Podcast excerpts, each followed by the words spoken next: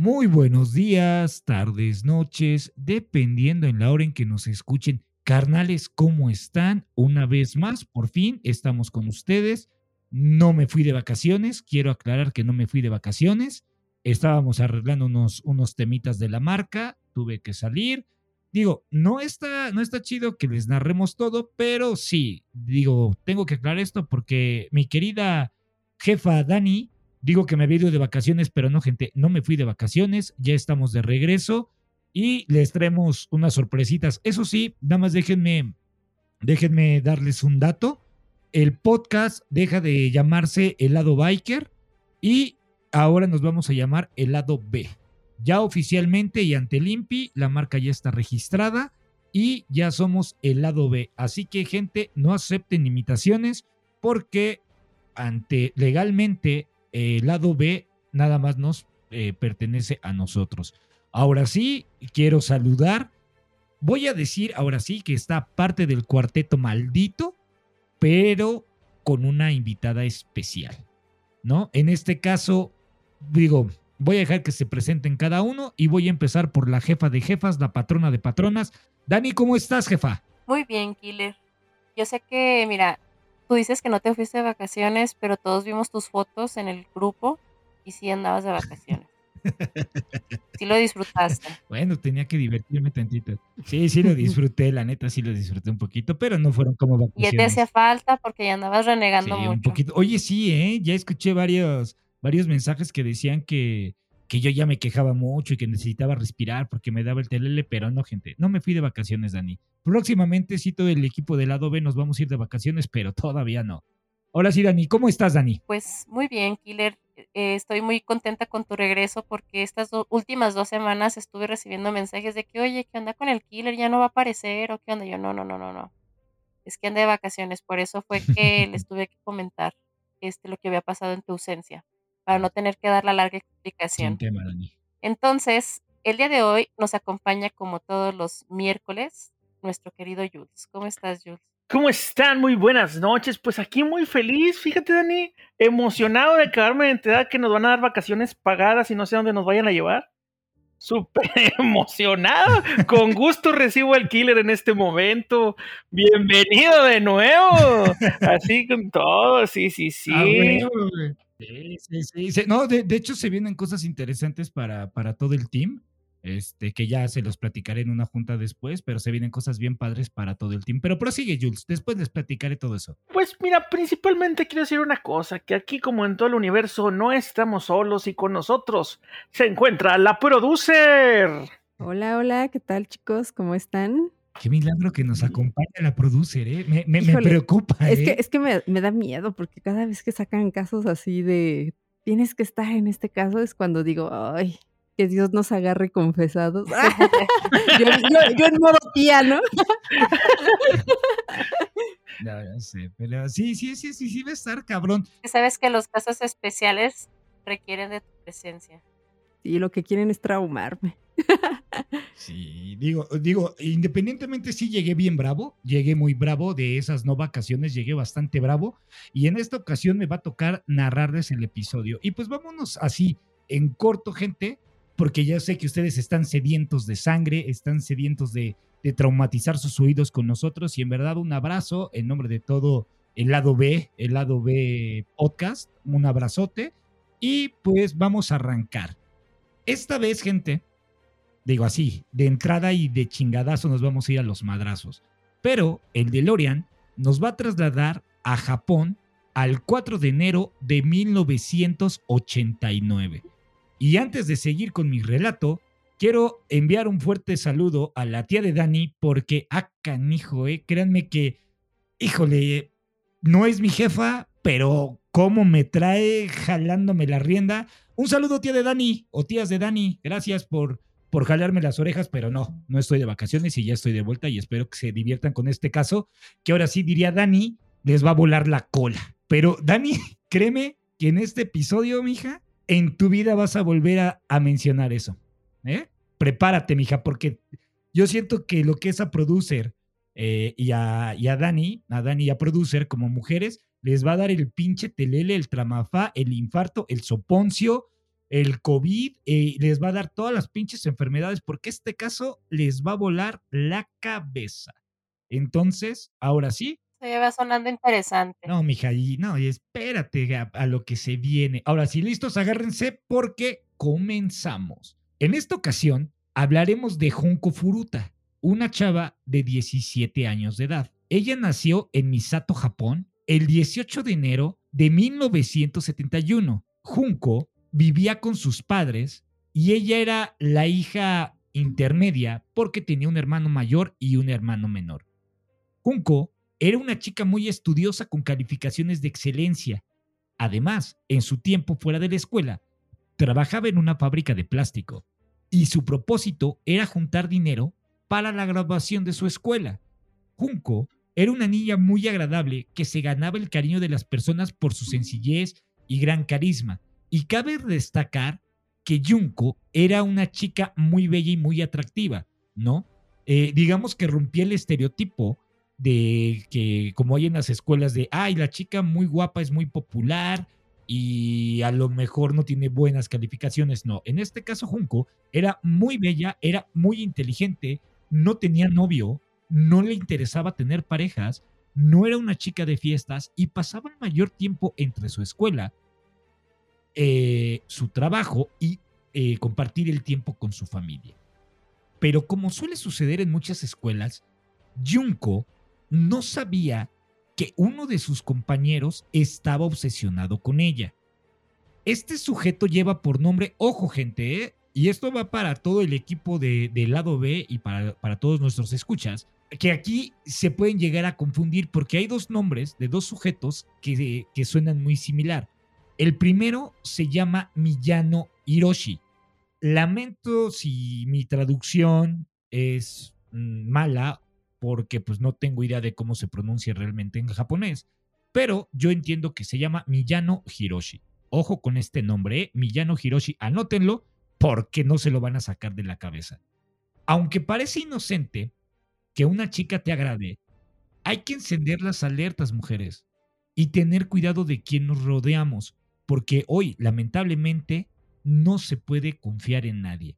Y ahora sí, me encanta esa tradición que tiene Dani de preguntarle al equipo, y me gustaría empezar por Dani, después por producer, y también quisiera saber la opinión de Jules, pero más que nada a ellas como damas, me encantaría preguntarles, ustedes como mujeres, Dani, ¿tú has sentido el acoso de un hombre? O sea, que nunca se te acerque, que nunca te hable, pero que sientas una mirada lasciva eh, o que quiera algo contigo de cierta manera enfermiza. Pues no como tal, pero sí me ha tocado gente intensa, pero así como, como tú mencionas, creo yo que no.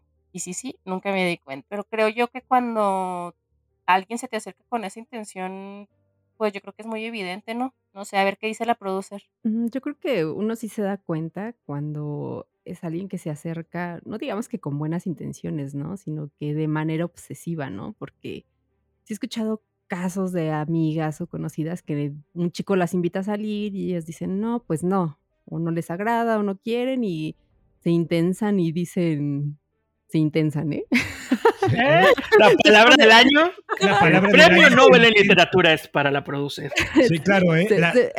Oye, oye, güey, pero está bien, güey, porque si ya pusieron su, su palabrita de ella o él y todo eso, la producer se inventó una nueva palabra. RAE, por favor, patenta la palabra de producer. bueno, cuando se, pone, se ponen intensos. pero la RAE no aluda a lo de ella, ¿eh? Y una vez te informo. No, ya sé, güey, es un sarcasmo, güey, porque ya ves que, bueno, si ahorita ya digo, no me quiero desviar, pero ya ves que está de moda ahorita todo lo que van a poner en los libros de la SEP, que ya tienes que decirle ella, fulanete, ay no, esto es una mamada. pero, pero eso ya es otro tema, eso ya es otro, tema. Sigamos con producer y con su nueva palabra inventada. bueno, cuando un chico se pone intenso, este, en ocasiones he escuchado varios casos de conocidas y amigas, ¿no? Que las invitan a salir y ellas dicen, pues no, pero yo creo que ellos piensan en su mente de que no, no, no, a ver, es psicología inversa, ¿no? Entonces, si me dijo que no, probablemente quiere decir que sí. Y sí, muchas les han insistido como que en salir o como hasta pedir el teléfono o hablarles, y de hecho hasta hablarles a horas no tan prudentes. Y este, de hecho, hay este, bueno, una amiga me contaba de que ella cuando iba en la prepa, había un chico que estaba literal obsesionado con ella. Y de hecho, en ese entonces no me acuerdo, no era Hi-Fi, era otra red que hizo una página de ella. O sea, le robó fotos de su perfil y A la hizo, e hizo una página totalmente dedicada a ella y le dedicaba canciones y poemas y cosas así muy intensas, que esas son cositas que dices, ay, no, este, como que ya no es algo padre, ¿no? Como que Era ya, como un tributo, ¿no? sí, pero digo, tiene uno obsesiones hacia artistas. Aguas, Dani, ¿eh? que luego el te vaya a sacar, te- te vaya a hacer tu página. Ah, no, o sea, si tienes inconveniente la bajo. La borramos ahorita. No, déjenles digo, déjenles digo que a mí me han hecho dos Instagram que dice así fan de Dani, Ah. pero los, bloquearon ¿Quiénes los son esos? Quiero saber. Tengo screenshot, tengo screenshot de eso. Screenshot. Y sí, o sea, sí les dije a todo el mundo, oigan, pues, pues bloqueenlo, o sea, ayúdenme a. a- a Dani, te prometo que yo no fui, ¿eh? Yo no fui. Guiño, guiño. Guiño, guiño, na- nada más tengo una estatua tamaño real de Dani, pero y, y- y una pared llena de sus, de sus fotos, pero no fui yo, Dani, ¿eh? Oye, pero ya fuera de, de broma, o sea, yo creo que sí está medio enfermo la persona que se toma el tiempo de andar eligiendo las fotos, o sea, ni uno se, a veces ni uno se pone a ver qué, qué va a andar subiendo como para que alguien más se ponga, se tome el tiempo de hacerlo y todavía Pero- página, Pero hasta este punto cuenta. eso no es acoso, eso es admiración. ¿No No, estás de acuerdo? No, no, no, no, No, no, no, no, no, no. acoso, espérate, acoso sería que te estuviera tomando fotos. O sea, que te siguiera a tus lugares y que te tomara fotos. Si agarra la foto de Instagram y sube, sí está mal. Yo no digo que no esté mal, solamente digo que no es acoso. Bueno, es que, es que no puede estar mal porque si ya está en internet, ya es, ¿Público? ya es público. Ajá, pero ahí lo que está haciendo es republicar algo que no le pertenece. O sea, yo entiendo que él diga, Bueno, ahora sí, sí, si lo, si lo ves, si lo, ah, lo explicamos de otra manera, mal, mal a lo mejor no estaba porque en teoría nos estaban haciendo pasar por mí. Dani, O sea, ya te superamos, Dani, ya estamos hablando del caso. era una página. No, o- oye, Dani, sí, sí. sí, Pero, pero es que, es que a mí me ha tocado con, tengo, tengo amigas que les han hecho este, cuentas de Facebook, Instagram, de lo que sea, pero se, se hacen pasar por ellas incluso con su mismo nombre. Sí, yo también he conocido a otras amigas que Pero a lo igual. mejor eso es otra historia. Oye, oye, Dani, pero yo ya estaba promocionando tu OnlyFans de tus pies. No solo eso, ya estaba cobrando también. Sí, yo ya- yo ya estaba- Oye, oye, Dani, ¿de dónde crees que salen para los sueldos? Y yo sin saberlo. guiño, guiño. Oye. Y tú- eran sus pies de killer, ¿no? Y decía que eran Ah, los o sea, tuyos. No, no, no, son Por los eso, pies Y de por eso es "Ay, que nos no, vamos sí, a ir ahí de vacaciones. Y ahí con, con champiñones. ¿sí? Sí, Dani, gracias. ¿Eh? gracias Con el sudor de tus pies. Con el sudor de tus pies, Dani, nos vamos a ir de vacaciones.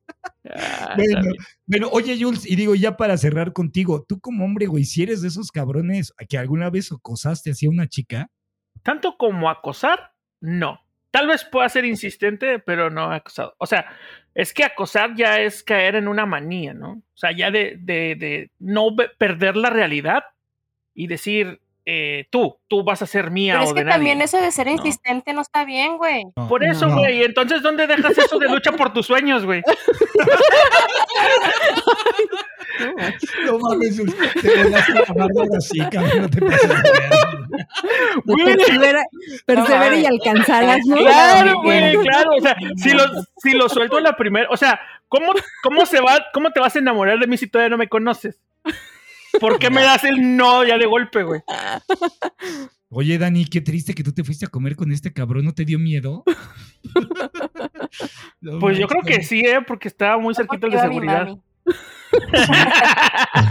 Oye, güey, lo que no sabías es que Dani llevaba un taser, güey. Llevaba gas pimienta. No, güey, si no has sentido un codazo de ella, güey. Sí, No, sí, no, codea no, duro. Oye, esa Dani, no manches, Dani. Pero bueno, bueno, ¿por qué les comento esto? Porque fíjense, digo, ya nos reímos un poquito y todo, pero vamos a entrar en, en en el lado culero de, de esta historia, ¿no? Digo, no es el lado B todavía, pero sí, sí, está, sí va a estar muy, muy complicado, ¿no? Digo, gente, lo hacemos un poquito a gracia, pero de cierta manera también que ustedes no lo tomen tan, tan agresivo, porque este caso, créanme que va a estar muy delicado para las damas y espero que, que no se vayan a ofender porque sí puede ser muy sensible y al ratito les voy a dar una nota en qué momento voy a decir todo esto. ¿Por qué comentamos todo esto? Porque la obsesión de Millano por Junco rebasó los límites de la crueldad y la depravación. Cabe mencionar que Miyato ya era una fichita el cabrón. Era una persona con demasiados problemas a sus 18 años de edad y fue así como el 18 de noviembre de, 19 de 1988, Millano y su amigo Minato, aquí es donde yo les comentaba de los nombres. El, el cabecilla se llama Millano y su amigo, eh, su brazo derecho, por así decirlo, se llama Minato. Entonces, a estos dos no les pierdan el, el nombre porque los vamos a escuchar mucho, pero son cosas diferentes. Obviamente Millano y Minato acudieron a la escuela con la intención de robar y de abusar de algunas mujeres. Y aquí yo les pregunto, o sea, ¿se imaginan un cabrón de 18 años o un mocoso de 18 años? Porque estaba, estábamos investigando que allá en Japón la mayoría de edad es a los 18 años. Digo, perdón, es a los 20 años. No es como en México. A los 20. Es a los 20, exactamente. No es como en México, ¿no? En Estados Unidos es a los 21 años en Japón es a los 20 años y, por ejemplo, en México es a los 18. Entonces, fíjense qué lamentable decir que, oye, güey, ¿qué vamos a hacer? ¿Vamos a ir a estudiar o vamos a ir a jugar fútbol? No, güey, vamos a ir a, la escuela o vamos a rondar por la escuela a ver a quién robamos y a qué mujer abusamos. O sea, ¿se imaginan la cabeza de estos par de imbéciles? Pues evidentemente eran personas que no tenían eh, bueno, que no respetaban la autoridad quizás de sus padres, que es la primera autoridad que deben de respetar, pero pues si no respetaban a sus padres, pues mucho menos a, a cualquier maestro o a cualquier direc- director estudiantil, ¿no? Pues sí, digo, a final de cuentas eran unas personitas que digo, eh, bueno, así como estos cabrones, hay muchos desgraciadamente. Que eran unos jóvenes maleantes, ¿no? Pues sí, eran unos squinkles maleantes. O sea, ya no era un juego, ¿no? o sea, ellos ya lo hacían con el, con el fin Con la de... Con el dolo. Ajá, Sí, el dolo. exacto. Toda la intención. Ahora, lamentablemente en el transcurso del día y de la tarde-noche, llegaron las 8, las 8 de la noche.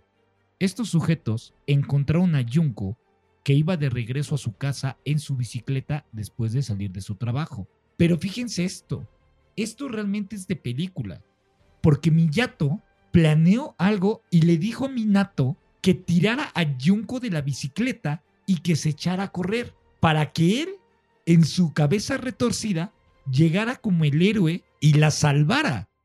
Y sí, así fue lo que, lo que dijo Miyato. Cabrón, ve y tírala. Obviamente Minato dijo, jalo, agarró, se echó a correr atrás de Junko, la tiró de la bicicleta y se echó a correr. Entonces Miyato se acerca apresuradamente a Junko y al verle en el piso le brindó ayuda. O sea, realmente como si fuera un héroe, güey. Obviamente Junko se espantó y confió que, pues, en Miyato. Dijo, ay, este güey me está ayudando. Imagínense la escena de que este güey llegó y, órale, hijo de tu tal por cual y que no sé qué. Hola, ¿cómo estás? ¿Te encuentras bien? ¿Te puedo ayudar en algo? O sea, y- Qué ensayadito Oye, te lo tienes, Pero ¿eh? co- confió, confió este con en él precisamente porque ya lo conocía lo- o lo identificaba. Pues yo supongo que lo imaginaba, y digo supongo porque pues iban en la misma escuela, pero al otro güey como se ha de haber tapado la cara o no sé qué, y le pegó y la tiró, y este güey se acercó a pedirle ayuda. Entonces yo creo que eso fue algo que, eso y el miedo que ha de haber presentado Junko en ese momento, porque pues imagínate, vas en la calle y llega un infeliz y te tira, pues puedes pensar lo peor.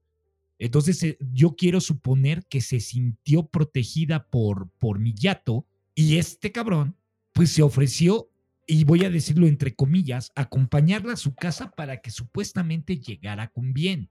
Miyato, al ver que Junko accedió, decidió tomar otro camino, pero ojo, no sin antes haber amenazado a Junko y le dijo que si no la acompañaba, la iba a matar. Obviamente, pues Junko se quedó petrificada y Yato se la llevó a un, a un, este, a un almacén que se encontraba cerca de ahí. A ver, a ver, a ver, a ver, a ver, a ver. Aguanta, aguanta, aguanta, aguanta. O sea, el vato montó un teatrito para acercarse a ella un buen pedo y decirle, yo te acompaño, yo soy el héroe. Y ya que la tuvo y le dijo, o me acompañas o te chingo. Efectivamente, carnal, así. O sea, ya, ya en el camino, como que tomó una desviación y le dijo, tú te vas conmigo, ¿no? Y la amenazó. Y ojo, chéquense esto. ¿Sabes por qué yo creo que Junko entró en pánico? Porque este cabrón se jactaba de decir que era parte de los Yakuza. Y los Yakuza es una mafia muy temible en Japón.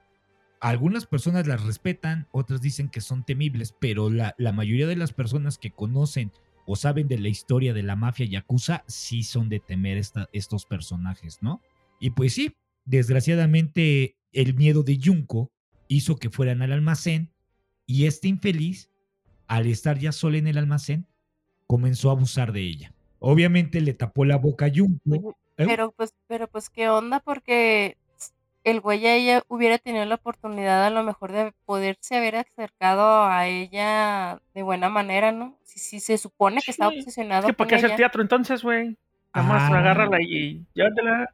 O sea, hubiera podido haber hecho el teatro y... Y tener una pues, relación bonita. pedo, pero sí haberla acompañado a su casa. Ándale, y haber terminado como terminan las Es historias que- de... Las Es que aquí entra, a- a- a- eh, más adelante les voy a platicar en dónde entra el business y por qué hicieron esto con Junko. Porque sí, este, este, este sujeto realmente pertenecía a los Yakuza. O sea, este güey era un maleante, era un maleante juvenil. Ahora, fíjense, después de haber abusado de ella, la vistió y el infeliz decidió llevársela a un hotel cercano, ahí a un hotel que estaba cerca de la zona, para seguir abusando de ella. Pero ojo, esta vez el infierno de Junko iba a comenzar. Ya en el hotel, Miyano llamó a Minato y a otros amigos que llevan por nombre Yo, Ogura y Yasushi Watanabe para que los alcanzaran en el hotel. Ya estando los cuatro en el hotel, abusaron grupalmente de Junko. La situación se puso más tensa para ella cuando Ogura le comentó a Miyato que sería bueno mantenerla en cautiverio y prostituirla de manera grupal con otros hombres como lo habían hecho con una chica anteriormente. ¿Cómo ven? No, pues está cañón. No mames. Malditos perros. No. Con toda, con toda, sin, sin agraviar a los perros, ¿verdad? Pero Sí, los perros. se pasaron de Sí, lanza. y, y- Los perros no y fíjense, esta chica se comenta que la, que la chica que habían secuestrado antes de Junko, a ella la violaron grupalmente, pero ella sí la dejaron vivir. O sea, güey, ¿la van a matar? Aguanta. ¡Ah, ya me spoileaste, Killer! Ah, Borra esto, No, borra esto, ¿no? No, sí, no, sí, sí, sí, güey, bórralo esto. No, no, no, Inicia no este pinche pedo de, de- Ay, no Porque cuentan el mames, no final. mames. Entonces, Spider-Man. Nah, no mames.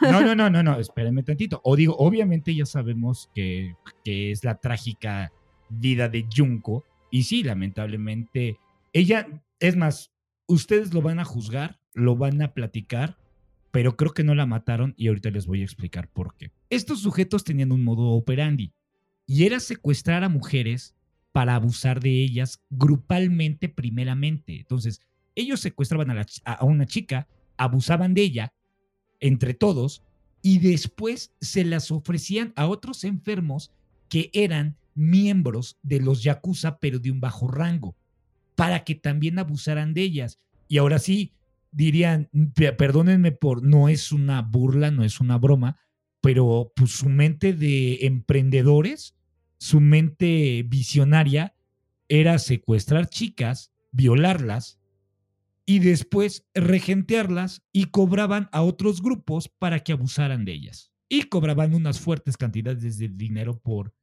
por abusar de las chicas. ¿Cómo Pero, ven? pero las otras chicas no presentaron denuncia o algo así, o era por lo Mm. mismo de que estaban amenazadas y. Peor Por aún, güey, los del hotel, ¿qué pedo? O sea, si el Ah. vato ya se le había echado, ya le había dado violín en un lugar ahí, X, dijo, ah, no, ahora quiero estar más cómodo, vamos a un hotel y le voy a hablar a unos compas. Y los del hotel, ah, sí, pásenle, ¿cuántos son? Pásenle. Digamos, digamos ahorita también lo que dijo Producer, que por qué no denunciaron las otras chicas. No denunciaron porque obviamente se sentían amenazados porque eran parte de la mafia de los Yakuza. Y ustedes saben que la mafia Yakuza sí no se anda por las ramas, y, y sí son una, o sea, una, son una fichita ya allá en Japón. Entonces, obviamente, pues el miedo es como aquí cuando tú abres un local en México y llegan las personas que se dedican a delinquir, llegan y te cobran el piso, ¿no? Entonces imagínate si a- en ese hotel iban y les cobraban piso, pues llegaban y hacían ahí sus fechorías. Ok. pues, cañón. Pues sí, está muy cabrón. Meterte con la mafia de estar muy cabrón, ¿no? Bueno, No, y además de que hablamos de que también yo creo que es más fácil amenazar en ese sentido a niños o adolescentes, porque principalmente te les dicen vamos a matar a tu familia, ¿no? Es como así muchos abusadores se aprovechan del miedo de cuando son más pequeños o más jóvenes y se valen de eso, ¿no? Para mantenerlos amenazados y con miedo. Y, Claro. efecti- y efectivamente, producer, le diste al clavo, porque aproximadamente a las 3 de la mañana, tomamos en cuenta, ahora sí diría Dani, una cronología de tiempo. Abusaron de ella, eh, digo, se la llevaron a las 8 de la noche, pónganle que estuvo una hora con ella eh, eh, abusando de ella en el almacén. Supongamos que a las 9 de la noche se, le, se la llevó al hotel con, con estos infelices, pero a las 3, apro- eh, bueno, a las 3 de la mañana aproximadamente, Millano se llevó a Junco a un parque y junto con estos infelices amenazaron a Junco diciéndole que ya tenían su dirección, que sabían en dónde vivía con su familia y que si intentaba escapar, los yakuza ya estaban afuera de su domicilio para acabar con su familia. Entonces, aquí yo voy a suponer algo que le dijeron, ahorita les hablo por teléfono y hago, si tú haces algo, ahorita acaban con tu familia, con tu papá, con tu mamá y con tus dos hermanos. Entonces, obviamente, Junko por el miedo, pues accedió y decidió no escapar.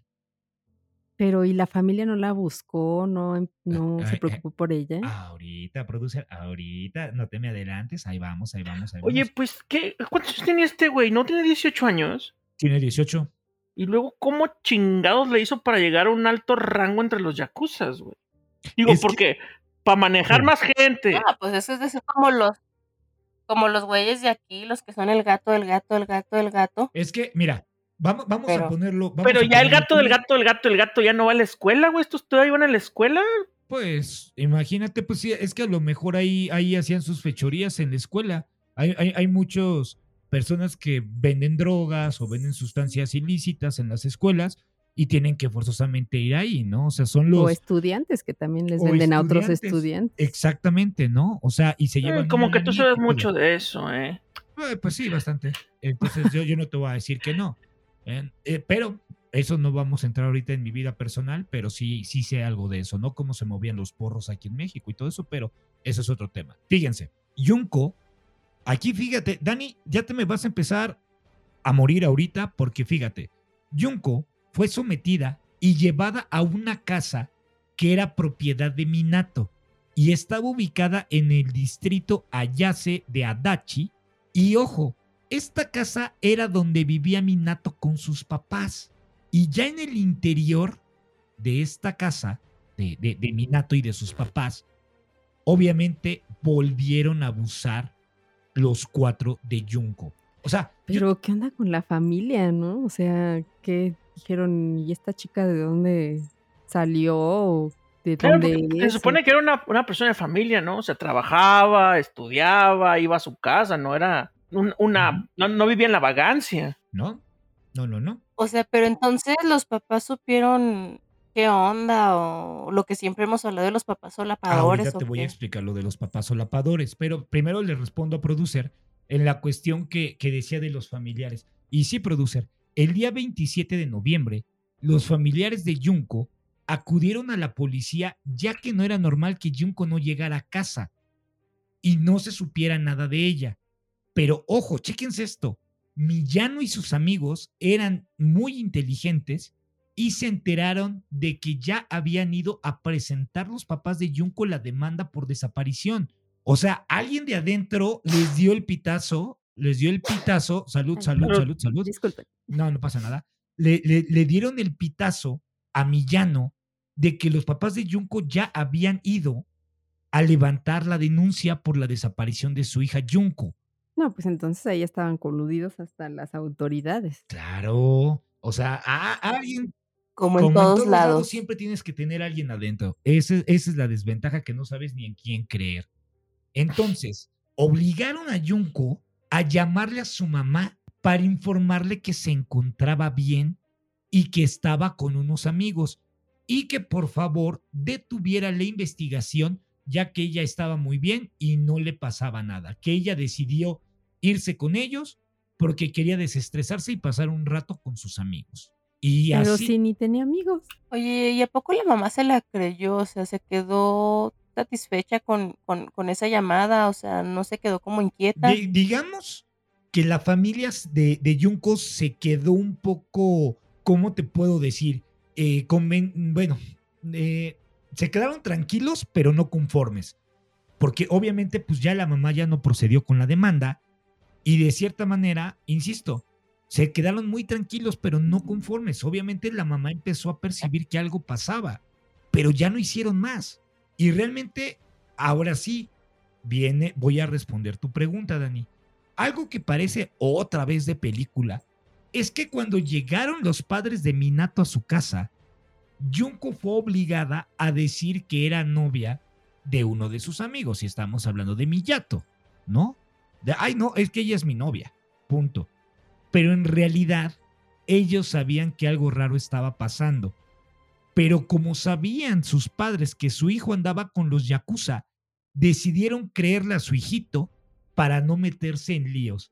Y ahora sí, Dani, lo que tú comentabas, este dato es para que no digamos que los padres o todos los padres o algunos padres son solapadores, ya que Minato también era un pasadito de lanza con sus papás y sabían lo violento que podía llegar a ser. Y obviamente los papás, por miedo a su hijo, aplicaron la de en boca cerrada no entran moscas. No, pues ahí también ya está cañón, ¿no? Porque también ya, Es que si te pones en el lugar de ellos, so- sí, son cómplices, ¿no? Claro. pues al final sí, Es el, el sí lo miedo. son. Pues sí, pero O sea, yo creo que siguen siendo solapadores, pero no de la manera en la que le aplaudan, sino que son permisivos. mm, Y yo creo que también eso significa que es muy probable que este sujeto ejercía cierto grado de agresión hacia ellos. o igual Claro. ellos ya sabían también de que era capaz. Sí. Pues sí, pero es que imagínate también, o sea, si vas a estar así y estás ahorita cuando el huerco tiene 18 años, ¿qué te depara, güey? Cuando el vato tenga 40. Eh, sí. ¿sí? O sea, Y- ahorita es cuando le puedes poner el alto. Y yo supongo que, esto, eh, que este cabrón sí era una fichita con sus papás porque, híjole, para, para ya tenerlos amenazados, para mí que siento que sí, sí está un poco complicado esta situación, pero sí, los papás por el miedo que le tenían a su hijo, pues simplemente no hicieron nada. Y otro dato perturbador es que Junko estuvo en la casa de Minato secuestrada alrededor de 40 días. ¡A la no, madre! es mucho. Sí, güey. Es que ay, tú hasta como mamá o papá, si tu hijo trae a alguien y le dices que este niño no tiene casa o ya se va a quedar a vivir aquí o su familia o... No, pues su, El muerto y el arrimado a los siete a de los esa tres. Este, oye, pero A los pues tres, su familia, güey, y su y, y el jale también, o sea, alguien se tiene que preguntar qué pedo. Pues allá, quién sabe cómo, se, cómo sean las. Digo, es otra cultura, no sé, no había más datos, pero creo, creo que los papás se quedaron satisfechos con la llamada de su hija y decirle que estaba bien. No sé decirles. Es que Eh. yo creo, yo creo que, que no, bueno, pues, obviamente ya saben que aquí es opinión personal, ¿verdad? Pero es que está como bien raro, güey, porque si sabes que tu hija es medio introvertida, que no está interesada en salir con, con, con o sea, que no está interesada en tener parejas, que este, lleva buenas calificaciones, tiene su trabajo, o sea, está como medio raro que de repente te diga, oye, ahí vengo y quién sabe cuándo vaya a regresar porque voy con unos amigos que dices, güey, como dijo la producer, o sea, pues, ¿cuáles amigos, güey? Es que, es que mira, está. No, pero Ew. otra cosa también además es de que está cañón, ¿no? Porque, bueno, yo de lo que he escuchado de las culturas orientales es de que ellos como que tienen mucho respeto hacia las personas mayores, ¿no? Ya que tú seas mayor hasta por un año que otra persona, o sea, Sí. Por un año, sí. la otra persona ya te debe un respeto a ti, ¿no? Entonces sí. ahora estamos hablando de de que era del 89, o sea, entonces estaban cañones estos tipos como para que no le tuvieran ese respeto a los papás. Pues digo, a final de cuentas, los papás se hicieron de la vista Mm. gorda.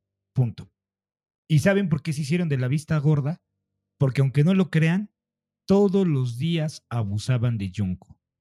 Y no creo que los papás no escucharan los abusos que sufría Junko. O sea, O sea, literal, usaron la casa de prostíbulo sí. y los papás ni cuenta, bueno, no, no que ni cuenta, pero Pues no podían hacer nada. pues lo permitían.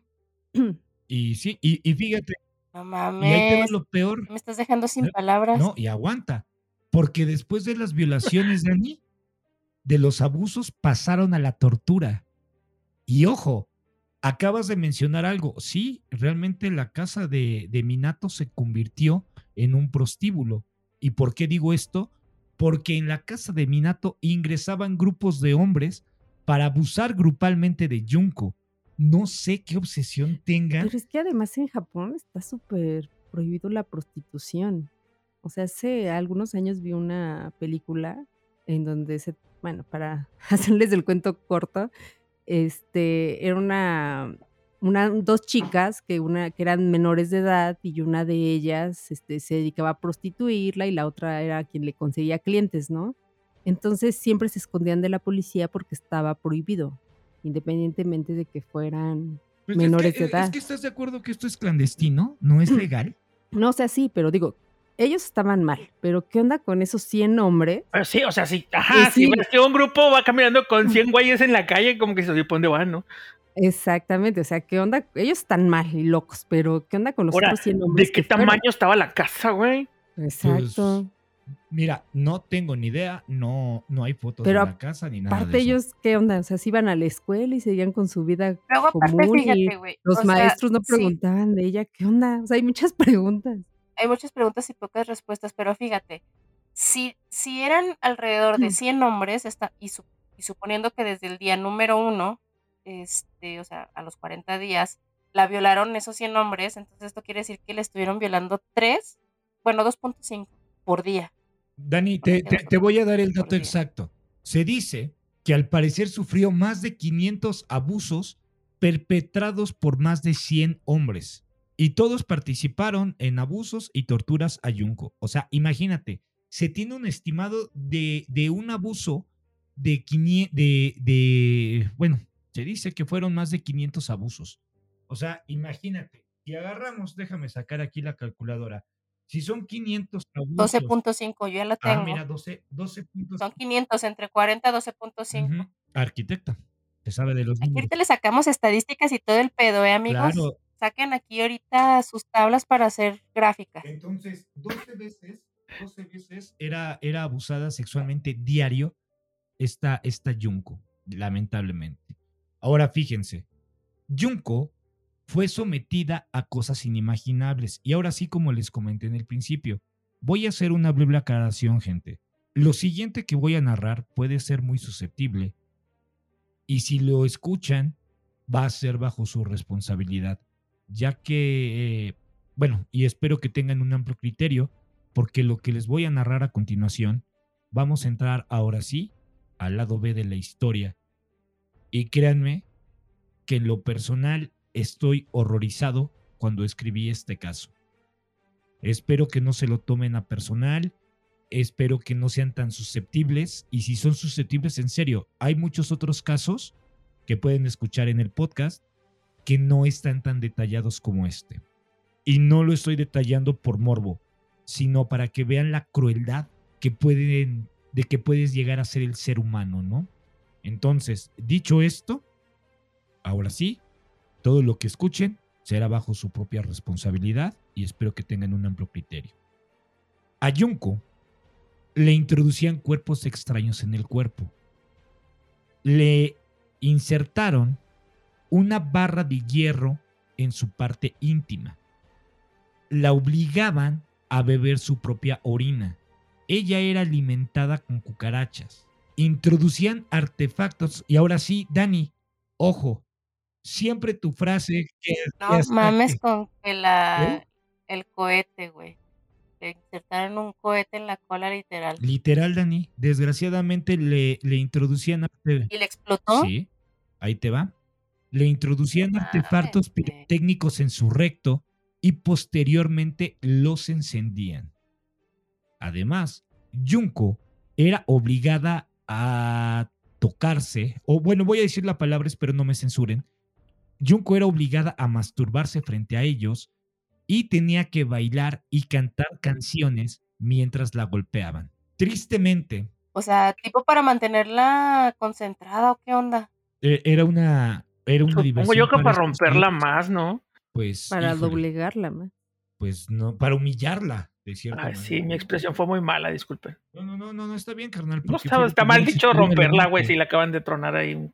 Pues sí, pues está es mal. que prácticamente la, la- la estaban rompiendo anímicamente, o sea, Emocionalmente. emocionalmente le estaban destrozando. Y ahora ahí te va, y yo creo que esto debe ser muy feo para una mujer, ¿no?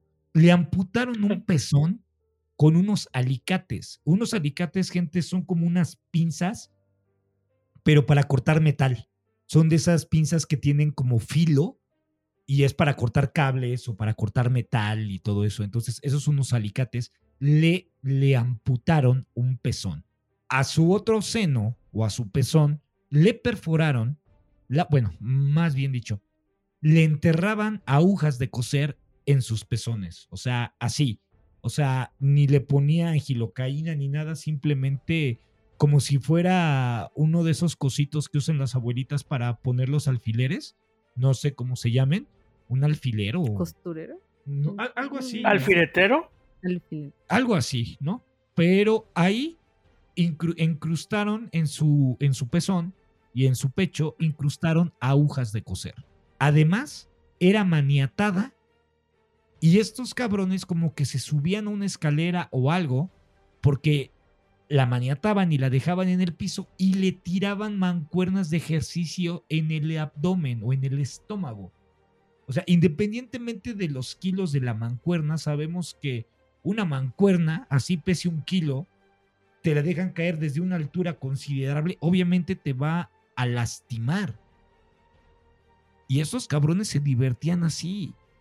Además, la quemaban con cigarrillos y con mecheros. Se dice que este castigo de los cigarros y el mechero fue por intentar llamar a la policía. Y ojo aquí, Junko estaba tan lastimada, tan golpeada, que para ir al baño le llevaba más de una hora arrastrarse escaleras hacia abajo para poder hacer sus necesidades. Obviamente era tan fuerte el castigo que recibía Junko que caía inconsciente, bueno, en algunas ocasiones caía inconsciente del dolor, que ya no podía levantarse. Y estos infelices, cuando la veían que se desmayaba, lo que hacían era cargarla, levantarla y meter su cabeza en un balde de agua fría para que recobrar el sentido de alguna manera y así poder continuar torturándola. Pero lo que yo me pregunto es de, bueno, como digo, ¿no? De los de ellos que estaban así mal de la cabeza, ¿no? Pero las, los hombres que iban para, para abusar de ella, o sea, digo, creo que ya a esas alturas ella yo creo que ya estaba muy mal físicamente, ¿no? Emocionalmente y aún así no quiero ni pensar que no les importaba en las condiciones en las que ella se encontraba y aún así seguían abusando de ella Y lo que falta producer. Ay, no. No mames, güey, yo ya Sí, ya, ya bájale, güey. Ya me ya me, ya me está entrando el killer, o sea, killer, sal de este cuerpo, por favor, porque me, me quiere empezar a temblar el ojo. Chequen esto.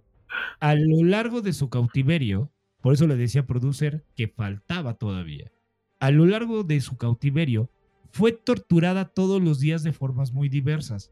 Las golpizas ocurrían a cada momento, además de que los cuatro orinaban encima de ella. Obviamente, cuando, cuando Junko se encontraba en el piso, era fotografiada siendo golpeada con palos de golf. Era amarrada de pies y manos y colgada del techo para usar su cuerpo como saco de box. O sea, ¿se imaginan eso? O no, sea, no quiero ni imaginarme. Oye, güey, pero a ver, ew. Pero también aquí qué onda, porque mm, si se supone que uno de estos sujetos estaba obsesionado con ella, o sea, no estaba obsesionado con ella de manera amorosa o estaba obsesionado con ella de algún otro tipo de fantasía como esto Sí, de sí, o sea, porque esto, esto, ya cambió, ya no es, o sea, ya no es una obsesión de quiero que estés conmigo. Esto ya es un me divierto haciéndote No, menos. güey, pero ni, ni siquiera en el, en el primer momento, porque si hubiera sido como una obsesión acá más, más amorosa, yo creo que pues lo que hubiera querido el güey, eso me imagino yo, es como que pues, la quiero que Claro, no voy a dejar que otros 100 no cabrones hubieras le entren. no que hubiera, O ni sí, siquiera tirarla de la bicicleta para empezar. Miren, aquí, aquí, aquí les va mi suposición y a ver qué opinan ustedes. Yo considero que este imbécil sí se obsesionó con ella porque como, como Junko no le hacía caso y como Junko no tenía novio y como Junko era bonita, este infeliz empezó a desarrollar una obsesión por ella por el rechazo. Pero de coraje. yo De Pero no, le, pero no las echaba, güey. No, Pero ¿cómo, cómo de rechazo, güey? Si, el, si la morra a lo mejor nunca la, lo Ajá, rechazó. y ni siquiera se eh, hablaban. O si lo en rechazó. teoría, al parecer, sí, este vato se le acercó, pero nunca hubo una intención de, de Junko de hablarle, porque iban en la escuela. Entonces este güey se, se aferró con ella. Mm. Pero Amigos, aquí es este momento en el que todo mundo debemos aprender que eso de que les digan que no, pues está bien, simplemente hay más estrellas que culos, dicen. Eh, sí, sí, cierto. Estoy de acuerdo. Y es que, y es que bien lo dijo producer o, o lo dijo Dani, no recuerdo, discúlpenme, pero un no es un no, chingada madre. Punto. Y hay muchos cabrones que también llegan con las mujeres. Es que también puede ser un poco complicado, y no voy a defender a los hombres, ni mucho menos, pero también para, hombre, eh, para un hombre es complicado acercarse a una mujer y primero decirle, oye, te brindo mi amistad, y después, oye, me gustas, y la chava le va a decir, güey, es que yo ya te considero mi amigo y lo envían a la friendzone. No, güey, es que ser tan claro, oye, ¿sabes qué? Me gustaría acercarme a ti no como amigo, me gustaría acercarme como hombre y conocerte para poderte invitar a salir. Pero también el hombre cobardemente utiliza, y no digo que todos, pero yo digo que algunos hombres utilizan esa banderita eh, ficticia de la amistad para poder acercarse a la chica. A final de cuentas, el hombre es el que tiene que acercarse, ¿no? no siempre. Pues aquí es evidente el la cero Eh, tolerancia a me la van a funar, ya no digo nada. No, a ver, dilo, Jules, dilo, No, dilo, dilo, no, no. no, no, no, no voy a decir. No, Dilo, no voy a leer esto. No, güey, es que dilo, yo no sé con lo que estás diciendo, Killer. No, pues es que, es que dilo, güey, pues es que es la idea, güey, que saques y obviamente no tienen que estar de acuerdo conmigo, güey. Ya saqué ya, ya, ya, No, no, es, ya. no, es, no es sacar el fuá, güey. Pero ningún vato nunca se le va a acercar a una mujer de quiero ser tu amigo. O sea, todos tienen una intención de tener una relación con una mujer, pues se le acercan porque es bonita, huele bien, porque la, la- los atrae. ¿Sí? Que los güeyes que se quedan, que los güeyes que se quedan como amigos son güeyes que eh, no pudieron llegar a su meta y dicen, bueno, aunque sea aquí para estar cerca de Tienen ella. inteligencia emocional. Sí, pero, pero ahí, ahí, se empieza a despertar una cierta obsesión, güey. Mm, O sea, por no, el- el- no funciona así. rechazados, güey. No, digo, No, güey, pero es No. que hay vatos que a lo mejor sí están no. medio O sea, raros la, de... de se la obsesión es cuando ya te, re- o sea, ya se te rebotó la canica y tú no solo te haces ilusiones con él, o sea, tú todo el tiempo estás pensando en esa persona, todo el tiempo haces como desarrollos de, ay, mira, mañana voy a ir a verla y se va a ver muy bonita y le va a gustar lo que le lleve, ¿sí me explico? O sea, en su mente, Y, y en te su creas mente, este, escenarios Ajá, imaginarios. ajá, ese, ese es el punto de la obsesión, los escenarios imaginarios. claro, pe- ahora imagínate este güey, o sea, güey- ese güey no lo tenía, es que no sabemos. No, yo digo que no. pero es que Pues o es sea, que si lo hubiera tenido, güey, no le hubiera Claro, hecho toda la Imagínate que le yo, yo killer me gusta un chingo, pero te voy a meter un cohete en el culo porque me gustas.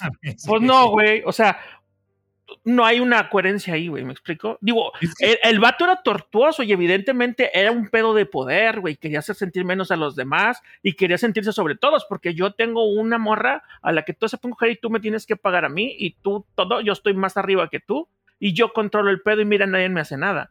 Ajá, o sea, y todavía demostrando su, su poder que también ejerce su sobre los machismo padres. pendejo, porque eso sí es un machismo. O sea, yo siento que ahí sí. Mm, no sé si sea un machismo, pero. Pero sí El- hay un pedo de control, pero no es una obsesión. Eh, Es que el someterla, el someterla ya estamos hablando de un machismo, güey. Yo siento que eso sí aplica Mm, porque es, es, es impartir Mm. violencia en una persona, de, en este caso, eh, más débil, porque, y digo débil no, no por el hecho de que sea mujer, digo débil porque pues eran cuatro contra una. Ah, güey, pues si agarran un vato también cuatro contra uno, también te hacen chorizo, güey.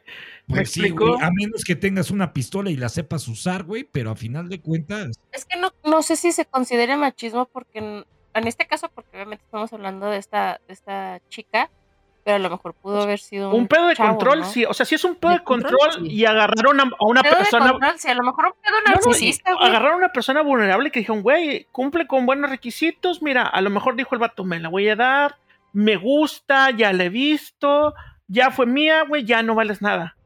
Ahora te Pues voy, te voy a sacar provecho. Y yo creo que sí sentía rechazo porque ¿qué diferencia hubo entre ella y las otras chicas? O sea, yo Claro. creo que ahí él sí sentía algo más o un rechazo hacia él de Buen- parte de buen ella, punto, ¿eh? porque digo, hubieran hecho lo mismo con las otras, ¿no? Pero O sea, las para otras no las torturaron. Para ensañar, A las otras A, las a dejaron las ir. otras nada más abusaban de ellas, las regenteaban y las dejaban ir, güey. O sea, aquí escaló todo el pedo. Sí. ajá, Y, y- y yo, yo coincido con Producer lo que está diciendo, porque sí me está haciendo mucho ruido lo que está diciendo, de que este güey sí estaba obsesionado con ella y dijo, órale, bye, de aquí soy y ahí te quedas, ¿no?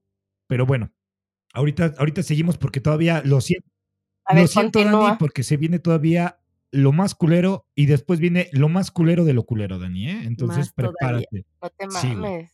A ver, échale, Ya échale. después de que la colgaban como saco de boxeo y la agarraban eh, para golpearla, la azotaban, azotaban su cara en contra del piso, porque ya ven que ya en Japón algunas casas tienen como piso de madera, pero en este caso la azotaban en un piso de cemento. O sea, sí hay mucha diferencia, de cierta manera. Le rompieron los huesos, todos los huesos de una mano, a pisotones. Y ojo, esto sí, hasta me, me va a doler decirlo. Le introdujeron tijeras y ganchos para pollos rostizados en su parte íntima que le causaron un desgarramiento. La metían por horas en un congelador y además le quemaban los párpados con cera caliente. Y esto ya creo que, híjole, no soy mujer, pero qué bárbaro, porque le prendían encendedores en su clítoris como castigo. ¿Castigo a qué? ¿Quién sabe? Pero imagínate que le prendan Pero como un- castigo de qué, güey. Ah, a lo mejor porque no, las, no los obedecía, a lo mejor porque quería escapar. Pero es que tú dices, bueno, ok, uno era el que estaba obsesionado, ¿no? Pero ¿y los otros? O sea, que no llega el momento en el que dices, no, este ya se salió de control o esto ya es demasiado. O es como dicen, ¿no? Que cuando hay un grupo de personas que empiezan como en euforia, como que se empieza a contagiar, ¿no? Podría ser. O Pues que a lo mejor es como una droga, ¿estás de acuerdo? O sea, y tienes Oye. un dealer que te está proviendo de lo que quieres. O igual y podría ser de que uno de ellos era el líder y si los otros no hacían lo que el líder decía, yo creo que decían de que se desquite con ella, que se desquite conmigo. Podría ser. Ahí te va este podría encendedor. Sí. Y ahora chequen esto. Cuando Junko llevaba más de 35 días de cautiverio, Ay, es que no manches, o sea, no puedo creer, o sea, es la primera vez que, es la primera vez que digo, no manches ya, no, no hubiera durado tanto, hubiera muerto antes, ¿no? Porque, ay, no. ¿qué, qué, qué, qué- dolor recibió? A lo mejor no sabía cómo matarse. No, no, no, pues no podía, güey. Censúrame eso, por favor. Sí, no.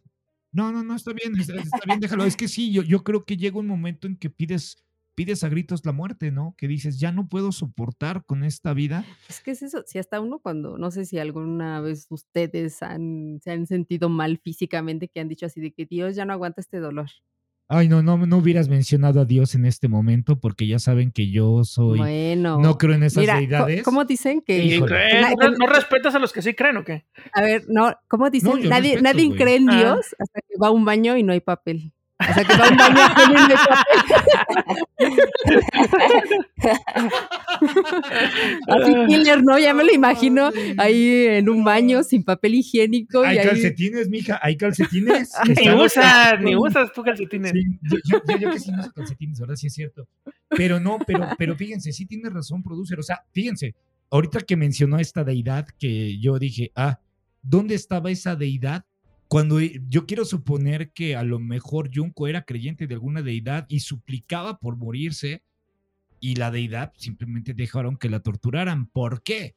Porque imagínense, en esos 35 días que ya llevaba de cautiverio, y retomando lo que dijo Producer, Junko ya estaba súper desnutrida, estaba llena de heridas y de lesiones, y ya no podía ella dominar su esfínter. O sea, no podía sostenerse ni en pie. Y obviamente, pues cada vez que Junko tenía una necesidad de, del baño, pues se orinaba ahí, encima. Y ojo, como no iba al baño y se orinaba encima, era castigada. Y se dice que en, eh, en uno de los últimos días le metieron un foco caliente de vidrio en su parte íntima. Pero al estar el foco ardiendo dentro de la parte íntima, como que le cerraban las piernas a Junko y obviamente hacían que el foco se le tronara adentro. Bueno, ya introducido, o sea, si está bien la palabra, sí, introducido. Digo, es que no sé, me... me, me... sí, introducido, a que se lo metieron, vaya. Siento feo decirlo, pero ya cuando Junko tenía dentro de su cuerpo el foco ardiendo, pues lo rompían. Ahora imagínate, la, ¡Ah! las, partes, blandas son muy sensibles y cuando uno quiere cambiar el foco y, digamos que, que, las manos, la piel de la mano es un poco más gruesa. Imagínense cuando, cuando sienten ese, ay, me quemé y te... Estás hablando de los ochentas, que eran focos incandescentes, güey. Y de 100 watts, cabrón. O sea, sí. No, pero a lo mejor ya no sentía, güey, porque supongo que ya debe haber tenido todo infectado, güey. O sea, ya le tronaron un cuete en la cola, güey. Le picaron con tijeras. Y luego la barra y no creo que le hayan llevado servicios médicos para sanarla, güey. No, güey, güey, le quemaron el clítoris. Pues, o sea, sí, o sea, ese es mi punto, güey. O sea, si sangraba o sería, no era atendida y luego, tú mismo lo dices, se orinaba y hacía del baño ahí, no estaba en las mejores eh, condiciones de higiene. Yo creo que ella estaba como en, como en modo zombie, ¿no? Digo, por así decirlo, sin faltarle el respeto a Yonko. Yo creo que ella estaba como en automático, como en piloto automático, cabrón. Eso es lo único que se me ocurre. Porque imagínate, ya que le tronaron el, el, el foco, pues al final de cuentas ya Junko, con su último aliento, decía que ya no podía con este infierno y pedía y les pedía gritos que terminaran con su vida. Pero obviamente estos infelices, al escuchar sus súplicas, decidieron jugar una vez con ella y la obligaron a jugar a, bueno, hay un juego, perdón la redundancia, que se llama el Mahjong. Este es como un juego que tienen los japoneses que ponen como fichas de dominó que tienes que quitar las. Tienes que voltearlas. iguales. No, no, no, las que son iguales las tienes que quitar. O sea, eh, bueno, gente, para no entretenerlos más, investiguen qué es el Mahjong. Es un juego, la, neta es entretenido, yo lo tengo en el iPad, pero sí tienes que quitar las fichitas iguales. O sea, tienen que ser el mismo símbolo para poderlas quitar. Entonces, gana el que más rápido, es a contratiempo, el que más rápido libere todas las fichas. Entonces, la obligaron a jugar Mahjong haciéndole la promesa de que si les ganaba tendría su libertad. Y ojo, Junko, con el poco aliento que le quedaba, aunque no lo crean, les ganó la partida. Y al ver esto, sí, les ganó. O sea, o sea, aún así estaba concentrada, güey. Sí, por o trató de concentrarse. Sí, e, e, estaba, no sé, llamó a su ser superior, llamó a una deidad, vete tú a saber, su, último aliento, por así decirlo, para tratar de salir con vida y les ganó. Pero estos infelices, al ver que ella les ganó, ella ya se sentía en libertad. Pero los cuatro enardecieron y se pusieron histéricos y comenzaron a golpearla muy fuerte. Y la golpearon con tanta saña. Fíjense, aquí como que se repartieron porque un cabrón le empezó a golpear con la pesa de hierro mientras otro le quemaba los ojos con una vela. O sea, ya no son los párpados, le estaban quemando los ojos con una vela. ¿Con la vela o con la cera? Con la vela. No, no, no. Los párpados, Jules, ahí te va. Los párpados se los quemaban con cera. Pero ahora el enojo fue tanto que con una vela le quemaron los ojos. Ay, güey. Yo, no sé si no mames, güey, si cuando se te mete una pestañita se siente bien gacho. Ahora imagínate que, que que te estén quemando directamente el ojo, eso sí debe estar. No, es que ni siquiera me lo puedo imaginar, la Sí. verdad. Y yo no sé si al- hay algún otro caso en donde una persona que haya sido torturada haya durado tanto tiempo con vida, o sea, tortura de esta, de esta naturaleza, ¿no? No, no, no, de esta magnitud. esta No, magnitud. ¿cuál naturaleza? Bueno, No perdón, de esa, de esa magnitud. naturaleza perversa. Pues sí, ¿no? Ahora fíjense, ya que les digo, uno le estaba golpeando con la pesa, otro le estaba quemando los ojos con, con la vela, otro cabrón le estaba rociando sus extremidades, digo, le estaba rociando todo el cuerpo con un, bueno, le rociaron en su tronco y en su rostro un combustible para encendedores y le prendieron fuego. Se dice que Junko ardió durante dos horas. Y que- ¿Sí? O O- se estaban o sea- el fuego, güey. Ah, Güey, qué asco. Ujú. Ahora, Güey, ha de haber olido O horrible. sea, no, de- es que sí está muy impresionante, güey, porque, o sea, bueno, a mí me parece impresionante todo lo que, lo que soportó, Exacto. porque hasta donde yo sé, las personas que se, que mueren quemadas, no se mueren tanto por, por la Por la quemada, sino inhalación. se mueren porque no soportan el dolor, no, güey, porque no soportan el dolor y su corazón se Mm, para. de- yo, sab- de- de- yo sabía que se asfixiaban por, por el mismo humo que, eh, eh, eh, y el calor. digamos que no, Jules, porque es como lo que hablamos en el caso de Pues la es que Terac dos, 25. dos horas, dos, es que dos horas quemándose Sí, es demasiado, güey. Sí, es, es- es bastante. Bueno, pero es que duró, du- es, es como cuando prendes un, un- un- muy, muy mala comparación, pero es cuando prendes un pedazo de carbón, tú debes de saber, es de Yo soy de Monterrey. Monterrey y te digo que si tú Este, pones puede un pedazo puede- de carbón, digo, si tú pones un pedazo de carne, no te dura 20 minutos haciendo ese carbón. Es mucho más rápido el consumo porque tienes grasa. Lo que, lo que tiene el carbón es que Pero es, es que ellos le habían rociado combustible, güey. Ellos le habían rociado Mm. combustible y ahí ya cambia la, la combustión de, de todo esto. Y a lo mejor por eso duró más, pero que haya durado viva, no creo que más de 10 minutos. Que haya durado, en- que haya durado este, en fuego, pues quién sabe, a lo mejor y sí, no Sí, sé. es que tiene razón, Dani. También a mí me cuesta trabajo como que imaginar eso, pero además, o sea, digo, todo esto, no sé, o sea, ellos mismos lo contaron. ¿sí? o sea, así como, ¿cómo Mm. sabemos esto? ¿Los vatos lo, lo divulgaban? Los- to- no, eh, de hecho, cuando. No, pa- ahorita les va a dar por las fotos. Aparte de las fotos, está la parte médica forense, que ahorita se las voy a decir. Pero sí, todo, todo está de cierta manera totalmente. O sea que todavía hay más, güey. Todavía no termino, Dani. Ay, no. No, no mames, o sea, a ver, Sí. dan- danos ya ahora sí no mames, ¿a remátanos. poco también se echaban al cuerpo? Todavía no, güey. Todavía no termino. Todavía ni es el remate, Dani. Ahí te va. Sus alaridos manches. de dolor eran terribles y ellos se limitaron a burlarse de ella. Se le quemaron totalmente los ojos y quedó totalmente desfigurada de la cara. Cuando el fuego finalmente se consumió, los cuatro se pusieron a beber cerveza mientras observaban lo que quedaba de la chica y que tristemente se estaba convulsionándose en el piso. Ya después de haber sido incendiada y todo eso, se empezó a convulsionar. Y dicen que su agonía, Dani, ahora sí, duró cuatro horas más convulsionándose mientras ellos seguían jugando al mahjong. Y le gritaban Oye, güey, pero a mí se me hace que está imposible que haya Sí. durado dos O horas. sea, dos horas quemándose y luego este, cuatro horas convulsionando. Y luego, cuat- y luego cuatro horas convulsionando. debería de No, creo, güey, está Sí, digo, yo creo que O No, o sea, muerta. ya debería estar, ¿Qué? ya debería estar yo, bien yo muerta. considero también ahí. ¿O no habrán exagerado ellos? no somos peritos. No, no creo, porque todo eso está basado en el peritaje. Te digo, lo leí detalladamente para, para poder traerles este caso. Y digo, yo lo resumí, pero si alguien quiere buscar todas las notas, y ojo, gente, prudencia, porque ustedes les dicen no lo hagan y ahí van, pero mucha prudencia, porque sé que si yo les digo no busquen las imágenes de Junko Furuta en internet, sé que, las van a le- buscar. Sí, Sé que las van a mejor buscar. diles búsquenlas.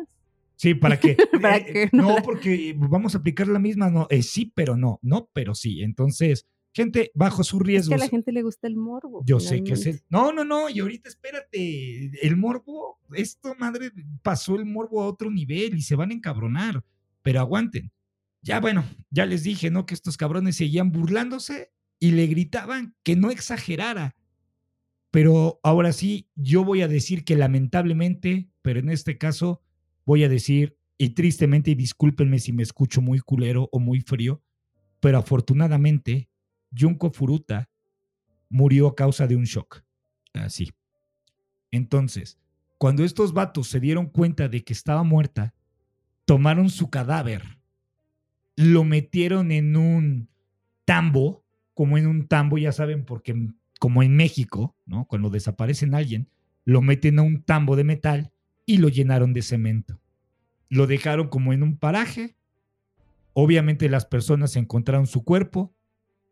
Cuando, cuando descubren el cuerpo de, de descubren que había botellas como de una bebida, no investigué bien, nada más tengo el nombre. Dicen que encontraron be- bebidas de Oronamic C en su ano y su rostro era irreconocible. Y lo más triste es que también se descubrió que estaba embarazada a pesar del daño severo en su útero. La necropsia mostró las torturas a las que Junko había sido sometida y los médicos hallaron restos de semen de más de un centenar de hombres diferentes en su ano y en su vagina. Su familia de Junko fue notificada de inmediato. Cuando su madre se enteró, cayó desmayada y al recuperar la conciencia quedó totalmente destrozada psicológicamente y nunca pudo reponerse. Ay, es que no manches, yo ya estoy traumada Yo con el caso. Ahora, afortunadamente, había un infiltrado en los Yakuza. Y este infiltrado avisó a la policía de quiénes eran los autores del crimen. Los cuatro jóvenes fueron arrestados y enjuiciados como adultos. Pero ojo, la legislación japonesa prohibía la publicación de las identidades de los ofensores juveniles. O sea, simplemente los detuvieron, pero nunca dijeron quiénes habían sido. Y algo muy triste y lamentable es que el cruel asesinato de Junko y Dani, no te me mueras, fue recreado en una versión manga, pero cambiaron los No nombres. mames, Sí. Ojo, Dani, y espérate, ahí te va lo más culero. Porque cambiaron sus nombres. Y como era de esperarse, los medios de comunicación realizaron una cobertura súper amar- amarillista enfocándose en la vida de Junko Furuta y replanteando la poca dureza. Hubo, hubo muchas personas que de cierta manera replantaron la poca dureza que existía por parte de la legislación japonesa en contra de los delincuentes juveniles. O sea, obviamente muchas personas dijeron que cómo era posible que estas personas no fueran enjuiciadas como adultos por el atroz asesinato y tortura de Junko Furuta. Pero ahí les va. Les voy a dar la parte no tan agradable del caso. Pues vamos a dar el veredicto que les dieron a estos, este, híjole, Enfermos, No sé es una palabra que se puede usar. Enfermos, unos enfermos. yo iba a decir hijos de puta, pero me quedo con enfermos. Lo dijiste Y ahí les va. O sea, Ay, güey, dijiste, ay, güey. perdón. Ay, no sé si lo dije o lo pensé, pero bueno, ya lo dije, ¿no? Ahí les van los titulares en ese momento. Los acusados fueron condenados por secuestro y por provocar heri- heridas que producen una muerte. ¿Cuál provocar heridas si fue tortura? Eh, eh, espérame, son las partes que dieron las autoridades. Los padres de Junko Furuta ganaron además una demanda civil en contra de los padres de este Miyori, obteniendo ci- eh, 50 millones de yens. De yenes, perdón. No sé cuántos sean 50 millones de yenes en, en peso son mexicano. como 5 millones. Pero imagínate, güey, 5 Pero aún millones por así. torturar. No hay dinero que alcance, cabrón, te lo juro, güey. No hay dinero que alcance para, para esta salvajada que hicieron. No, güey. La pregunta, pues, pero es que también, o sea, pues son yakuzas, güey. Sé. Y tienen que ser yakuzas de alto rango para que alguien de esa feria, ¿estás de acuerdo? Exactamente. Dani, ¿estás sentada? Sí, estoy sentada. A ver, dime. Pero de poco sirvió porque los cuatro fueron puestos en libertad poco tiempo después de haber cometido el crimen, dado que eran menores de edad. Recuerden que en Japón la mayoría de edad es a los 20 años. No, pero Los no fue porque libres. fueron menores de edad, o sea, fue porque pagaron la fianza. Porque de eso Es deben ser, de eso no, deben no. ser yenes. No, no, no, ojo, ojo. Es que más bien esa fue la no, no, condición, no, ¿no, no, güey? O sea, la sí, más que eran menores de edad. Sí, No, no, no, no, si no, no, ¿por qué espérame, les Jules. pagan a los papás, güey? No, no, no, Jules, estás. No, no, no, permíteme. Una cosa es la demanda por el asesinato de Junko, pero los Porque papás además, porque además fue de los padres a los otros padres. a los otros padres. Exacto, ojo. No fue de Es- los padres de, de la chica al delincuente. Al delincuente. Por no. eso, por eso, por eso. o sea, pero, es- padres. pero, pero, Ah. pero espérame, Jules, pe- permíteme. Estas son dos cosas diferentes, pa. Digo, no te estoy interrumpiendo, lamento. No, sí me interrumpes, pero no. pero te escucho. Bueno, a ver, de- es que esta es una demanda civil, otra demanda diferente a la, a, a la demanda en contra de los en, delincuentes. en contra de los delincuentes por el asesinato. Una es una demanda civil y una es una demanda como Penal. penal. Denuncia. Una denuncia, exactamente, una denuncia. Ahora sí, te escucho.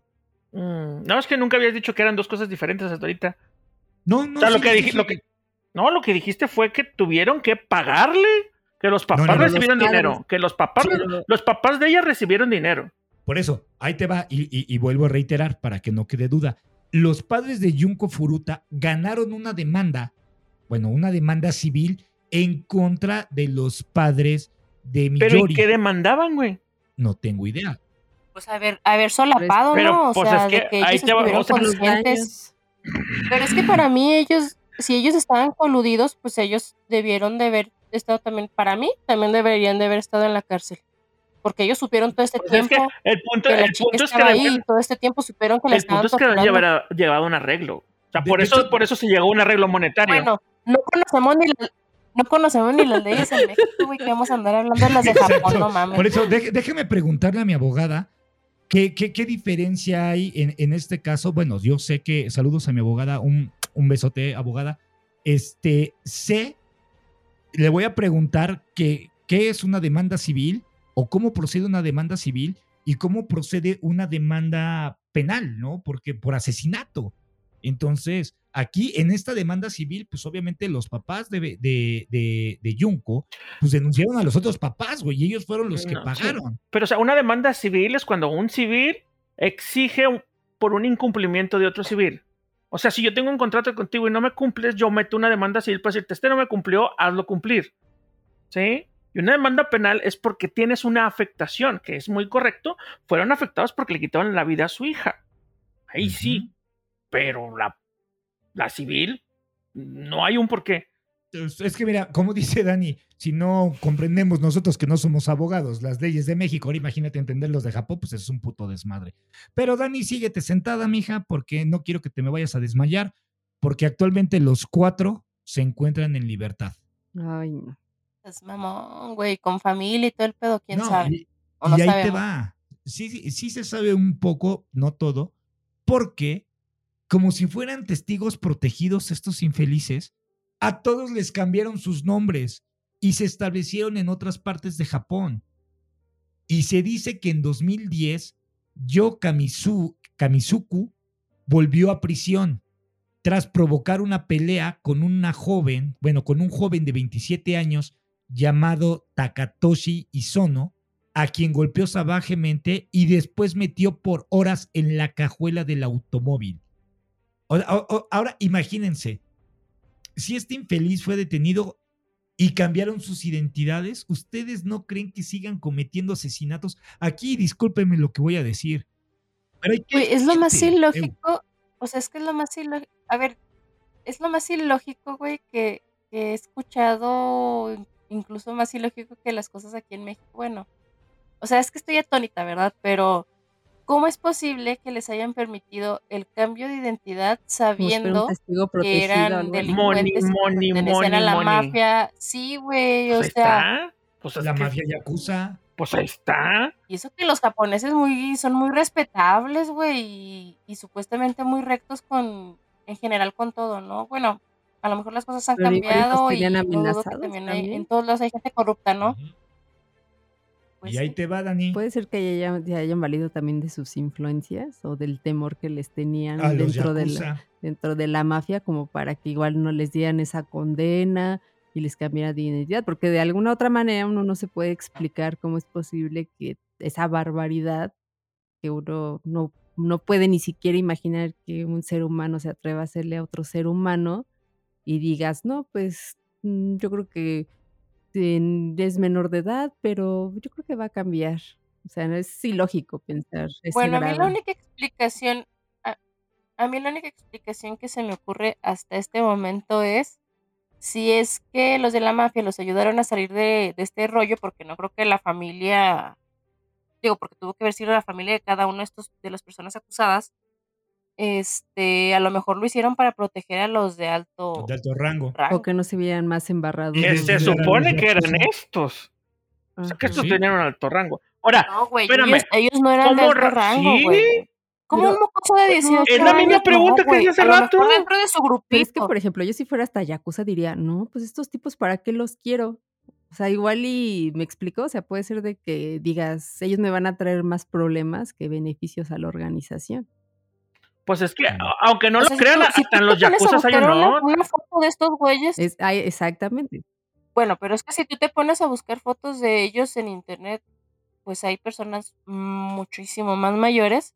Yo me imagino que ellos todavía tienen una- un rango todavía superior, Mira, yo ¿no? digo que estos ¿Quién escuincles eran unos escuincles caguengues pendejos jugándole al Yakuza Oye, don Caguengues pendejos, ¿y cómo los agarraron?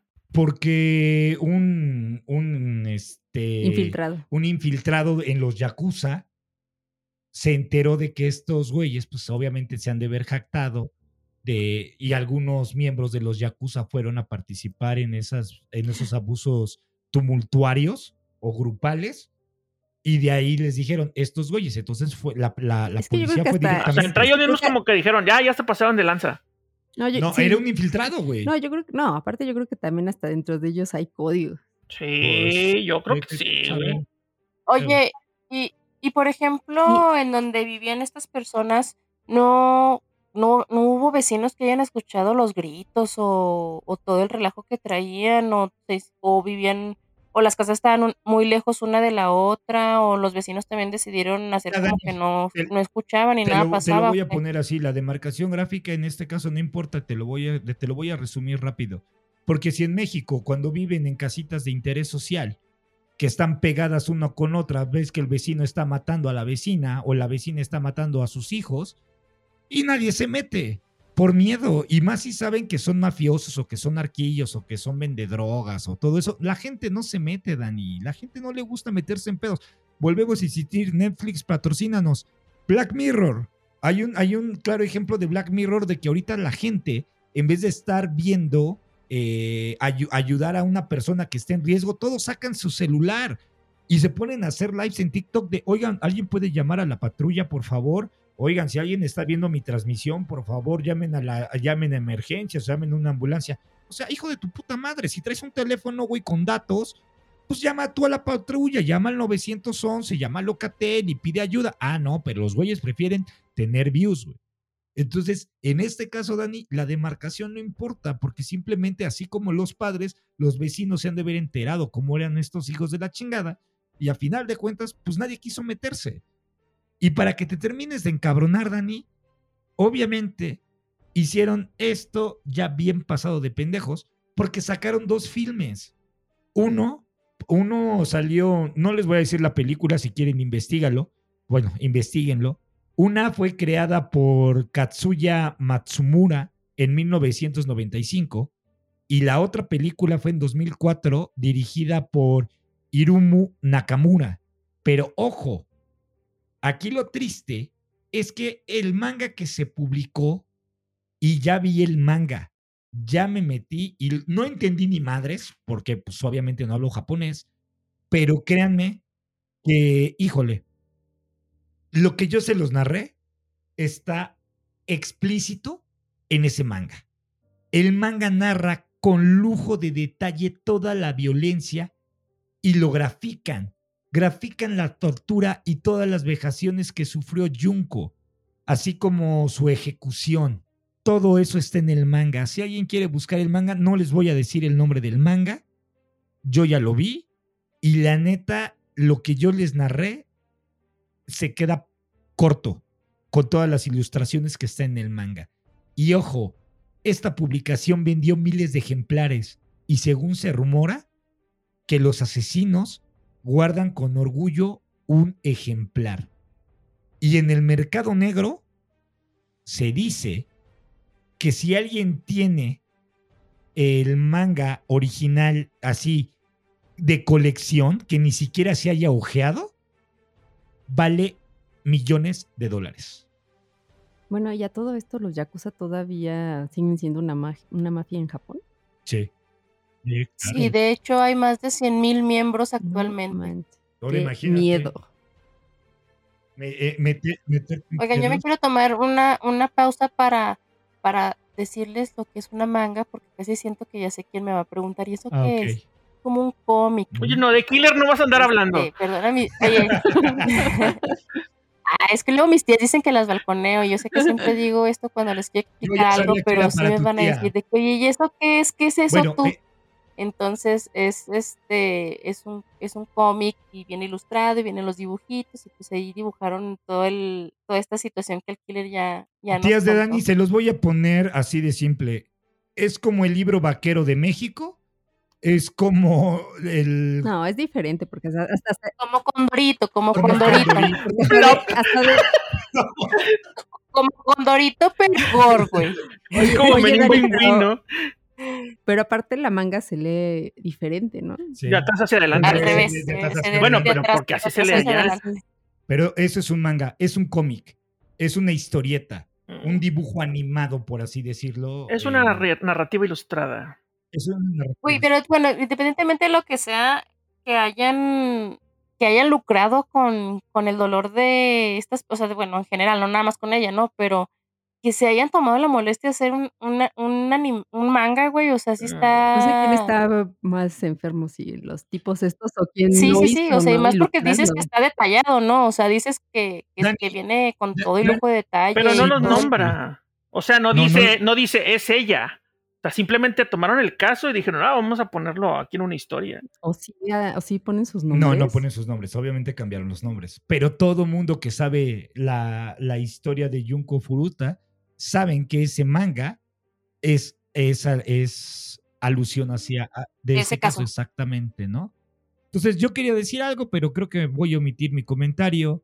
Pero hoy más que nunca, apoyo total a las mujeres en todas sus marchas, en todo lo que quieran quemar, porque creo que ninguna mujer, y, y lo voy a decir ahorita, porque ya saben que yo no hago distinciones entre hombres y mujeres, que para mí son seres humanos, pero en este caso sí lo voy a decir, ninguna mujer en este mundo merece lo que sufrió Junko Furuta. Bueno, y es que otro comentario. Creo que ninguna persona. no, Perdón, habla, profesor, habla, profesor.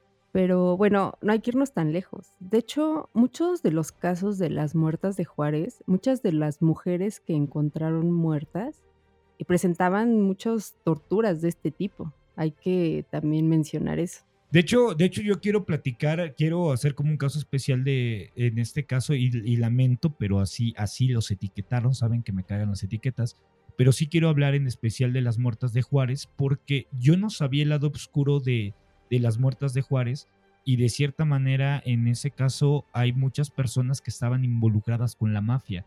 Y la mayor parte, hay un gran porcentaje de todas esas mujeres que desaparecieron, que son por venganzas. Entonces, y algunas son más que nada como crímenes pasionales, pero eso ya lo hablaremos en otro tema. Pero tanta. Eh, es que no tienes una idea de cómo es, eh, de lo que yo estuve leyendo de Ciudad Juárez, híjole. No, pero es que muchas de ellas eran jornaleras o muchas eran trabajadoras de fábrica, que no creo que todas hayan tenido algo que ver con la mafia. No, no, no, no, no, no, no. Es que tiene, tiene, tiene un gran porcentaje de trata de personas. También de trata de personas, o sea, es... Y, y lo peor del caso es de que, fíjense, se cree, y, y discúlpenme, no quiero ofender a nadie, pero se cree que la mayoría de los asesinatos fueron cometidas por mexicanos y no gente. la mayoría de muchos de esos asesinatos fueron cometidos por personas extranjeras que se brincaban la frontera y aquí es donde entra Dani, donde dice el trato de, el trato de personas, ¿no? La trata. La Oye, fíjate perdón. que ese caso este, está interesante porque incluso llegaron a creer que era un asesino Sí, serial. no, no, no, no, no, no, no, no. Digamos que muchas personas, O que eran de una secta igual. Digamos que muchas personas del otro lado se vienen para México a saciar sus instintos animales, porque esos no son instintos carnales, sus instintos Ay, pero los animales. animales no No, pero, pero yo, me, no, yo no me refiero como un animalito, ¿no? O sea, es como una salvajada. O sea, todos sus, sus complejos, todo lo que no pueden hacer allá, lo vienen a hacer acá. Y un claro ejemplo, y aunque no lo crean, el Spring Break.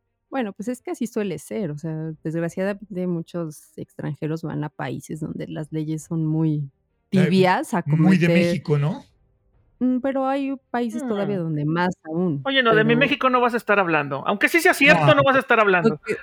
Sí, exacto, pero yo creo que eso sí es algo que sí suele, suele pasar de que hay muchos extranjeros que se van a otros lugares así como de pedofilia y todo ese tipo de abusos y de trata porque saben que en esos países pues las leyes pues se las pasan por el arco del Digo, y spoiler, ahorita que dijo eso el producer, spoiler, digo, yo estoy detallándome, así me estoy dando el tiempo para hablar del caso de Jeffrey Epstein. Híjole, es infeliz, neta que sí hay que hablarlo y ahora sí se les va a caer el mundo a todos esos gobernantes, a todo ese poder, pero ya después les platicaremos. Y gente, digo, ya nos queremos entretenerlos, muchas gracias por haber estado con nosotros. Con esto llegamos al final de esta historia de terror. Y lamentablemente, híjole, yo creo que Junko Furuta, al igual que muchas mujeres, eh, digo, en este caso, porque pues Junko se hizo viral, en este caso, pero híjole, un fuerte abrazo para todas aquellas personas que, que han perdido algún familiar, alguna madre, esposa, hija, novia, prima, hermana, abuela, eh, en manos de un, de un hijo de puta o de una hija de puta en este mundo, ¿no? Porque ya no sabemos en quién confiar, ¿no?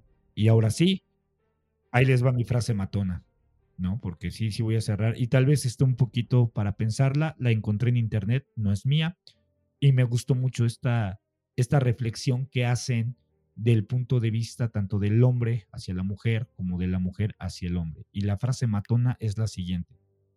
El miedo de la mujer a la violencia del hombre es el espejo del miedo del hombre a la mujer sin miedo. Ahora sí, gente, Dani, producer, Jules, muchas gracias por haber estado con nosotros y estamos de vuelta. ¿Algo para cerrar, Dani? Pues la verdad, este caso sí me impresionó y me dejó sin, sin, sin palabras. O sea, no te puedes imaginar, como dijiste, de lo que es las, am, de lo que las personas son capaces de hacer. Entonces, sí, no sé, estoy todavía tratando de procesar toda la información porque sí estuvo muy impactante, pero realmente muy buen caso. Digo, no es que buen caso de que, uy, qué chido, ¿verdad? Pero yo creo que de aquí nos podemos nutrir para sacar mucha información y como, como dices, como siempre dice Killer, o sea, ver en quién podemos confiar. Y pues es todo lo que tengo que decir. Gracias, Dani. Producer. Eh, bueno, yo estoy en shock. En shock porque uno no pensaría que ese tipo de cosas podrían pasar en este mundo, pero pues sí pasan, ¿no? Y sobre todo a ese nivel. Y solamente, bueno, para que puedan dormir tranquilos, pónganse a ver videos chistosos de perritos y gatitos. Que es lo que voy a hacer yo. Mi Jules, algo para cerrar. No, pues este, pues qué les digo. Digo, horrible caso, horrible caso, horrible desenlace. eh, y muy impresionante. Y no, pues yo lo único que les puedo decir es que nos sigan en las redes sociales. No dejen de seguirnos para ver qué, qué más información publicamos por ahí. Y nos puedan estar atentos de, de cada vez que grabamos. Muchas gracias, Jules. Pues gente, muchísimas gracias. Espero que tengan un excelente ombligo de semana o cuando nos escuchen, que se la pasen bonito. Y ya saben, gente, cuídense. De verdad, cuídense mucho. Les enviamos un fuerte abrazo y recuerden que ya no nos van a encontrar como arroba helado biker. A partir de este momento ya somos arroba helado B, ¿no? Vamos a cambiar eso en redes sociales, pero ya oficialmente y ante el INPI, sí lo voy a decir, legalmente, el lado B es de nosotros. No acepten imitaciones y nos escuchamos la siguiente semana. Un abrazo y que se la pasen bomba. Abrazo. bye. bye. Bye.